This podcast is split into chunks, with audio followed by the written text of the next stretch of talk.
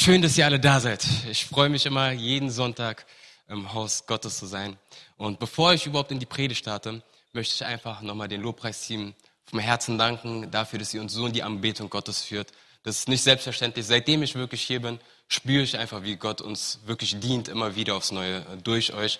Deswegen lasst uns sie doch mal ehren mit einem Applaus und ihnen einfach Danke sagen. Gott segne euch. Anbetung ist, glaube ich, essentiell für unser Leben. Weil Anbetung, unabhängig von unserer Situation, wo wir im Leben stehen, immer eine Sache ist, die uns wieder den Fokus auf Gott gibt. Und auch dieses Thema, über das ich heute reden will, ihr seht es schon, der Heilige Geist ist etwas, was mir sehr auf dem Herzen brennt. Ich weiß nicht, wie lange du schon mit Gott unterwegs bist. Es kann sein, dass du schon 50 Jahre mit Gott unterwegs bist. Es kann sein, dass du kurz davor bist, dein einjähriges Jubiläum mit Jesus zu feiern. Aber egal, wo du in deinem Lebensweg mit Jesus stehst, ist diese Person essentiell für dein Leben, der Heilige Geist. Und selbst wenn du heute hier sitzt und dein Leben noch nicht Jesus gegeben hast, ist auch diese Predigt an dich gerichtet.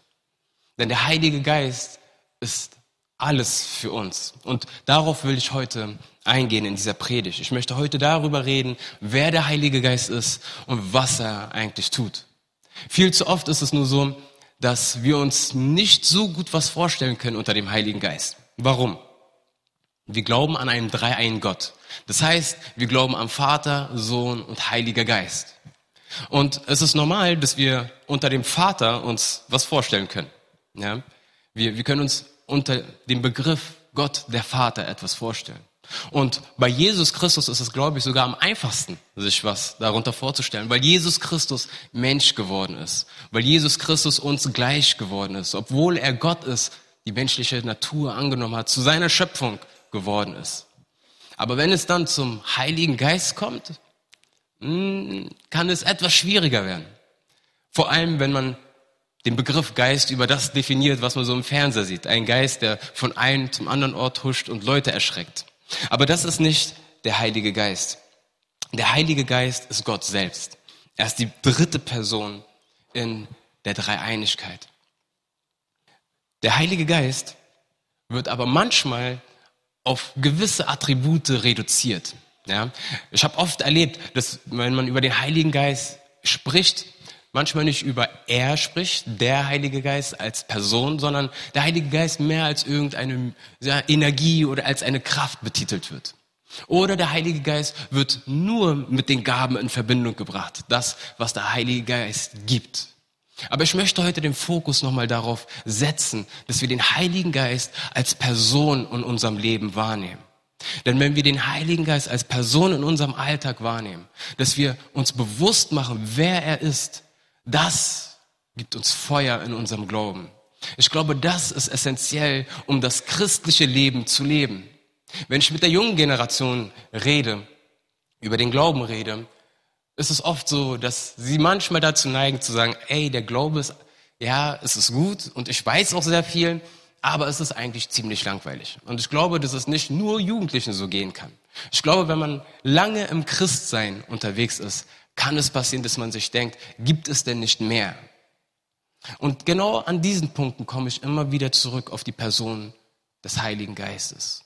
Denn ich glaube, Christsein kann nie langweilig sein.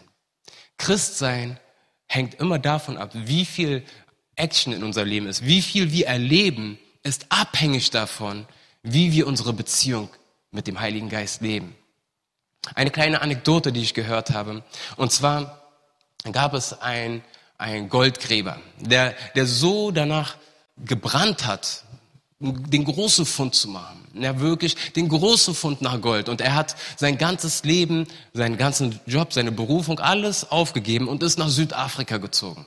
Er hat sich ein Stück Land gemietet und ist wirklich an jeden Ort gegangen, wo Leute gesagt haben, geh dahin, da wirst du was finden. Da bin ich mir 100 Prozent, da wirst du es bekommen. Und dann ist er von seiner Wohnung, von dem Stück Land, was er sich genommen hat, zum einen Ort gereist. Hat gebuddelt, gebuddelt, gesucht, gesucht, kam müde nach Hause zurück, nichts gefunden. Und dann ging er wieder aus. Nach jedem Tipp, den er von irgendeiner Person bekommen hat, ist er wieder ausgezogen, um darauf zu hören, was ihn andere Menschen gesagt haben. Aber nie kam der große Fund. Eines Tages hat er gemerkt, dass seine Tür ihn nervt, er braucht einen Türstopper, ist in seinen Garten gegangen, hat ein bisschen gebuddelt, einen riesigen Stein aus, dem, aus seinem Garten rausgeholt und als Türstopper benutzt. Und die Jahre gingen ins Land. Und er wurde immer hoffnungsloser und dachte sich, macht es überhaupt Sinn, Goldgräber zu sein? Eines Tages kam der Pfarrer vom Dorf vorbei, kam und besuchte ihn und guckte ganz verwundert auf seinen Türstopper, den Stein, den er aus seinem Garten gebuddelt hatte. Und dann hat der Pastor ihn gefragt, sag mal, woher hast du diesen riesigen Stein dort an der Tür her? Hat er gesagt, ja, ich brauchte einfach einen Türstopper und bin in den Garten gegangen und habe gebuddelt. Ich habe etliche von so einem Stein da liegen, dachte ich mir, ah, der, der passt, den, den packe ich einfach vor die Tür. Und der Pastor war komplett schockiert, denn er sagte zu dem Mann, bevor ich Pastor geworden bin, war ich ein Juwelier. Und ist dir bewusst, dass das ein riesiger Diamant ist, den du da vor deiner Tür stehen hast? Es war ein riesiger Diamant. Und als er dann in seinen Garten gegangen ist und angefangen hat zu graben und zu buddeln, hat er entdeckt, dass sein ganzer Garten voll war mit diesen Diamanten. Und dieser Ort ist jetzt die größte Diamantenmine in Südafrika. So wurde diese Mine entdeckt. Und dieses, diese Geschichte erzähle ich warum. Manchmal ist es genauso mit uns. Wir, wir sind Gläubige, wir glauben an Jesus Christus. Wir lieben unseren Herrn, wir lieben das, was er für uns getan hat. Und doch glauben wir, dass in unserem Leben nicht viel passiert. Und wir, wir gucken vielleicht auf das Leben anderer und denken uns, boah, da ist so viel los. Oder wir gucken uns Zeugnisse an bei YouTube oder im Fernseher. Wir lesen Bücher und denken uns, wie kann das sein, dass so viel Gutes passiert in dem Leben anderer? Und dann gibt es die ein oder anderen Personen, die dann von anderen irgendwelche Ratschläge kriegen, die dann auch außerbiblisch sind, gar nicht von Gott sind. Und dann wird gesagt, ja, probier doch mal das aus. Ja, geh doch mal diesen Selbstfindungsprozess oder geh doch mal da, keine Ahnung, ähm, Yoga gibt's ja auch, kannst du das machen oder etwas buddhistisch angehauchtes, da kannst du auch Begegnungen haben. Das sind auch ja mystische Dinge, die die begegnen können und, und man begibt sich auf diese Reise. Und man sucht an anderen Orten. Und dabei ist der größte Schatz bei dir. Der größte Schatz ist bei dir, denn wenn du an Jesus Christus glaubst, wenn du daran glaubst, was Jesus Christus am Kreuz für dich vollbracht hat, wenn du glaubst, dass Jesus Christus Gott ist, Mensch geworden ist, am Kreuz gestorben ist und nach drei Tagen wieder auferstanden ist und zur, zur Rechten des Vaters sitzt, dann lebt der Geist Gottes in dir. Denn ohne den Heiligen Geist hättest du diese Offenbarung nicht. Deswegen ist meine Ermutigung und mein Appell an dich. Suche nicht nach Erfüllung woanders. Frage dich nicht, bin ich vielleicht nicht gut genug? Verdamme dich nicht selbst und such bei dir die ganzen Fehler. Denn wenn wir anfangen, uns um uns selbst zu drehen, dann fängt es an, sehr, sehr finster zu werden, weil wir immer irgendeinen Fehler immer wieder finden. Aber das, was Jesus Christus will, ist, dass wir durch den Heiligen Geist auf ihn gucken. Denn der Heilige Geist hat so viel für uns. Der Heilige Geist ist deine Diamantenmine. Er hat vieles für dich. Ich möchte uns noch mal vor Augen halten, was Jesus zu seinen Jüngern gesagt hat. In Johannes 14, 15 bis 18 lesen wir. Liebt ihr mich, so werdet ihr meine Gebote erhalten. Und ich will den Vater bitten, und er wird euch einen anderen Tröster geben, dass er bei euch sei in Ewigkeit, den Geist der Wahrheit, den die Welt nicht empfangen kann, denn sie sieht ihn nicht und kennt ihn nicht. Ihr kennt ihn, denn er bleibt bei euch und wird bei euch sein. Ich will euch nicht als Weisen zurücklassen. Ich komme zu euch. Und dann lesen wir in Hesekiel im Alten Testament die Prophezeiung, die gemacht worden ist auf diesen Moment, wo der Heilige Geist kommen wird. Und da lesen wir in Hesekiel 36, Vers 26. Und ich will euch einen neuen, äh, und ich will euch ein neues Herz und einen neuen Geist in euch geben und will das steinerne Herz aus eurem Fleisch wegnehmen und euch ein fleischernes Herz geben. Was ist damit gemeint? Im Prinzip sagen die Bibelstellen das aus, was ich gerade gesagt habe. Es war schon im Alten Testament vorhergesagt, dass der Heilige Geist kommen wird und dass er was tun wird. Er wird den Prozess in uns beginnen. Er wird uns zeigen, wer Gott ist. Er wird uns zeigen, wer Jesus ist. Er wird uns zeigen, was Jesus in unserem Leben gemacht hat und die Bedeutung des Kreuzes zeigen. Und es ist der Heilige Geist, der uns die Buße schenkt. Ein Herz, was, was sich danach sehnt, Jesus ähnlicher zu werden. Was vor Gott kommt und es in Anspruch nimmt. Das Geschenk der Gnade immer wieder in Anspruch nimmt. Das ist das, was der Heilige Geist tut. Und das ist auch das, was Jesus seinen Jüngern vermittelt hatte. Seine Jünger waren es gewohnt, mit ihm unterwegs zu sein. Und ich weiß nicht, wie es bei euch ist, aber ich dachte mir damals immer, ach Herr, es wäre doch schön gewesen, wenn ich zu der Zeit geboren wäre. Ich hätte viel mehr Lust gehabt, unterwegs zu sein mit Jesus und seinen Jüngern. Aber wenn wir im Neuen Testament lesen, ist das, worauf alle Propheten gewartet haben, ist das, worauf alle, worauf Abraham und alle geblickt haben, ist auf die Zeit, in der wir heute leben. Wo der Heilige Geist ausgegossen ist, wo der Geist Gottes selbst in uns lebt. Ich glaube, diese Dimension zu verstehen ist manchmal gar nicht so einfach dass Gott selbst in uns lebt. Dass der Heilige Geist sagt, ich will in dir Wohnung machen. Ich mache dich zu meinem Tempel. Jeder von uns ist ein, kann sich vorstellen, jeder von uns ist ein, ein Teil des Tempels. Und wenn wir hier zusammenkommen, dann sind wir der heilige Tempel Gottes. Und dieses Geschenk sollten wir uns vor Augen halten. Jeder von uns, der bekennt, dass Jesus Christus Gott ist, Herr und Erlöser, hat den Heiligen Geist. Auch der Apostel Philippus fragte damals Jesus, ja Jesus, zeig uns doch einfach den Vater. Und zu der Zeit, als Jesus mit ihnen unterwegs war, hat er ihnen gesagt, ey, verstehst du es immer noch nicht? Wenn du mich siehst, dann siehst du den Vater. Und wenn du dich heute fragst, Herr, Jesus Christus, wenn du wahrhaftig Gott bist, wenn diese Kraft, die in den Apostel war, auch für mich heute ist, dann sprich zu Jesus und sag, Herr, gebe mir deinen Geist, gebe mir deinen Heiligen Geist und lass mich erkennen, wie du bist. Lass mich Tag für Tag erkennen, dass du real bist und dass du wahrhaftig bist. Dass du nicht nur der Gott bist, der mich damals zu dir gebracht hat, der Gott meiner Bekehrung, nein, dass du auch der Gott bist, der tagtäglich mit mir unterwegs ist. Der Gott, der mich mit Kraft erfüllen will. Ich glaube, eine essentielle Sache ist, warum ich auf diesen Punkt so plädiere, ist, dass dieses Verständnis uns zu Dankbarkeit führt. Und Dankbarkeit ist der Schlüssel für Segen. Denn nur wenn man dankbar über ein Geschenk ist, was man empfangen hat, nur, nur dann füllt das Herz über und man ist bereit, mehr zu empfangen. Also wisst ihr, ich habe mal damals in meiner Jugend mir immer gewünscht, eine Konsole zu haben, eine Playstation, etwas, womit ich am Fernseher spielen kann mit meinen Freunden. Ja. Heute ist es ja bei, bei den Kids ganz normal, ganz viele Konsolen zu haben. Aber in meinem Alter war das noch was, was ganz hip war. Da kam das alles gerade neu raus. Ich habe mir so sehr gewünscht, diese Konsole zu haben. Und eines Tages kam mein Geburtstag, mein Vater hat meinen Raum zugemacht, ich und meine ganzen Freunde durften nicht in den Raum gehen. Und ich dachte mir, das wird die Konsole sein. 100 Prozent. Wenn, ich, wenn wir den ganzen Tag da nicht reingehen dürfen, dann muss es diese Konsole sein.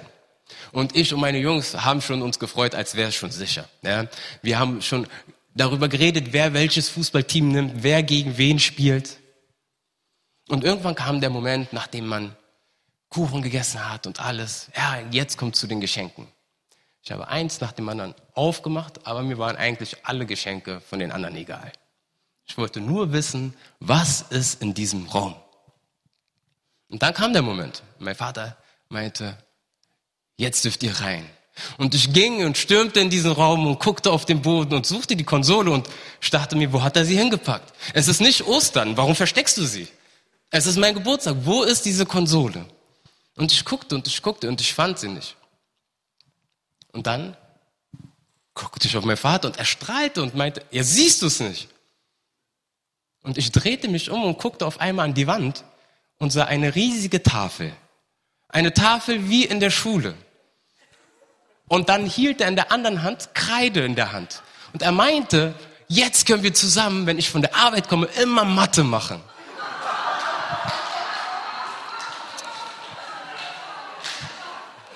Wisst ihr, in so Momenten ist es sehr schwer, Dankbarkeit auszudrücken. Das ist gar nicht so einfach. Ich habe nicht den Wert davon erkannt. Und ich wusste jetzt auch nicht, was ich meinen Jungs erzählen soll. Ich wusste jetzt nicht, ob ich jeden Stück Kreide in die Hand drücken soll. Es war schwer, dankbar dafür zu sein in diesem Moment. Aber wisst ihr, rückblickend über die Jahre durfte ich den Wert davon erkennen, warum meinen Eltern es so wichtig war, dass ich diese Zeit der Bildung habe. In dem Moment war es schwer, dankbar dafür zu sein, weil ich nicht den Wert erkannte. Aber mit den Jahren und vor allem jetzt, wenn ich zurückgucke, bin ich für all das, was meine Mutter, mein Vater investiert haben, sehr, sehr dankbar. Ich erinnere mich mit Herzen zurück an die Zeit, die ich mit meinem Vater verbracht habe im Zimmer, an dem wir wirklich zusammen also Mathe haben wir echt gerungen manchmal, ja. Aber es hat was mit unserer Beziehung gemacht und es wurde mir zu einem riesigen Segen. Warum erzähle ich es das? Warum erzähle ich das? Vielleicht bist du auch mittlerweile in deinem Glaubensleben an einen Punkt gekommen, wo du in diesen Raum reinkommst und du erwartest etwas anderes. Und der Herr sagt, das ist es. Mein Geschenk für dich ist, dass ich dich mit dem Heiligen Geist beschenkt habe. Dass ich mich selber dir geschenkt habe. Und vielleicht guckst du jetzt nochmal zurück in dein Leben und erkennst, was für ein wundervolles Geschenk es ist. Was für eine Ehre es ist, dass Gott sagt, ich will in dir leben. Ich will dir nah sein. Und wenn wir ehrlich sind, hat es niemand in diesem Raum von uns verdient, dass dieser große Gott, der Schöpfer von Himmel und Erde, sagt, ich lebe in dir. Und doch, wie wir heute gesungen haben, er will es. Er hat Freude daran. Und er gibt dir auch heute wieder diese Zusage. Ich bin dein Geschenk. Nun, wie ich gesagt habe, jeder, der glaubt, hat den Heiligen Geist. Und doch lesen wir in der Apostelgeschichte 1, 8 bis 9 nochmal von einer weiteren Form die mit dem Heiligen Geist zu tun hat. Und da sprach Jesus kurz bevor er in den Himmel gestiegen ist. Aber ihr werdet die Kraft des Heiligen Geistes empfangen, der auf euch kommen wird und werdet meine Zeugen sein in Jerusalem und in ganz Judäa und Samarien und bis an das Ende der Erde. Und als er das gesagt hatte, wurde er vor ihren Augen emporgehoben und eine Wolke nahm ihn auf, weg vor ihren Augen. In dieser Stelle geht es nicht darum, dass sie sich nochmal bekehren mussten. Sie waren seine Jünger, sie haben ja schon geglaubt. Aber dort redet Jesus davon, dass er sie nochmal mit Kraft füllen will. So in, in charismatischen Pfingstkreisen redet man nochmal von der Erfüllung mit dem Heiligen Geist oder die zweite Erfüllung mit dem Heiligen Geist oder die Taufe mit dem Heiligen Geist. Aber hier geht es, ich will es bezeichnen als die Erfüllung mit der Kraft des Heiligen Geistes. Das eine ist, wenn du Kind Gottes wirst. Da kommt der Geist Gottes, offenbart dir, wer Jesus ist, offenbart dir, dass du Errettung brauchst, dass du ein Sünder bist, aber nun dich Kind Gottes nennen darfst und heilig gesprochen wirst, weil Gott heilig ist. Aber hier geht es darum, dass Gott sagt, kommt und lasst euch erfüllen mit dem Heiligen Geist. Paulus schreibt nochmal im Epheserbrief, und sagt, dass wir uns immer wieder erfüllen lassen sollen von dem Heiligen Geist. Das bedeutet, es gibt einmal die Initialzündung, wo wir Kinder Gottes werden. Aber dann sollen wir nicht da stehen bleiben, sondern wir sollen danach sehen und trachten, immer wieder danach zu beten. Herr, erfülle du mich. Wir sollten zu Brüdern und Schwestern gehen und uns die Hände auflegen lassen und sagen, ich brauche die Kraft Gottes in meinem Leben. Ich bin müde geworden. Ich brauche Trost. Ich spüre nicht, wie der Herr in mir wirkt. Lege mir doch die Hand auf. Natürlich kannst du auch alleine beten, aber in der Bibel sehen wir immer wieder, wie durch Handauflegung der Geist Gottes nochmal neu auf die Jünger fällt. Sowohl situativ, aber auch einfach in ihrem Alltag, um sie zu verändern, um sie mit Gaben auszurüsten. Und jede einzelne von uns, in jeden einzelnen von uns möchte Gott Gaben hineinlegen. Für jeden einzelnen von uns hat er geplant, Gaben hineinzulegen. Deswegen ist die Gemeinde so wichtig. Weil der einzige Mensch, der alle Gaben in sich hatte, war Jesus Christus. Deswegen gibt es auch kein Christsein außerhalb der Gemeinde. Christsein ist immer verbunden mit Gemeinde. Denn wir wollen einander dienen. Wir brauchen den Dienst von unseren Brüdern und unseren Schwestern an unserer Seele, weil wir nicht alle Gaben für uns haben. Deswegen bitte ich euch auch da, euch danach auszustrecken, vom Heiligen Geist erfüllt zu werden. Euch danach auszustrecken, dass ihr neue Kraft bekommt, dass ihr nochmal neu erlebt, was Gott für euch hat. Wisst ihr, ich habe immer so gern Filme gesehen oder Dokumentationen gesehen von Christen, die verfolgt worden sind. Und ihr wisst es auch, der christliche Glaube, der am meist verfolgte Glaube auf dieser Erde ist. Und es kommt daher, dass ich immer ein Herz hatte für die Geschichte von Stephanus. Stephanus ähm, in der Apostelgeschichte, der erste Märtyrer der Kirche nach Jesus Christus, der da stand und Jesus bezeugt hat vor den hohen Tieren der Gesellschaft und am Ende dafür gesteinigt worden ist. Und ich dachte mir, oh, habe ich den Mut, Jesus so zu bezeugen? Habe ich den Mut, zu meinen Nachbarn zu gehen und mit ihnen über Jesus zu reden? Habe ich den Mut, in der Schule, in der Uni oder auf Arbeit für meinen Glauben einzustehen? Oder lasse ich mich davon zu sehr beeinflussen, zu sagen, ich möchte niemanden auf die Pelle rücken. Mein Jesus und ich, das passt. Aber irgendwie habe ich mich danach gesehnt, wie Stephanus zu sein. Und was, was mir so eine Kraft gegeben hat, ist, als ich eine Predigt gehört habe von einem Pastor, der dazu ein Beispiel gegeben hatte. Denn seine Tochter hat ihm dieselbe Frage gestellt. Papa, was ist, wenn ich nicht den Mut habe? Wenn ich mich nicht traue? Und der Vater antwortete seine Tochter und sagte, mein Schatz, wenn du mir sagst, du möchtest nächste Woche Freitag ins Kino gehen, dann sage ich ja zu dir. Aber wann gebe ich dir das Geld? Die Tochter guckte und sagte, ja erst nächsten Freitag. Und so ist es genau mit der Kraft des Heiligen Geistes. In den Situationen, wir müssen uns in die Situation begeben, so wie ein Petrus auf Wasser laufen musste, sich trauen musste, erstmal aus dem Boot zu steigen.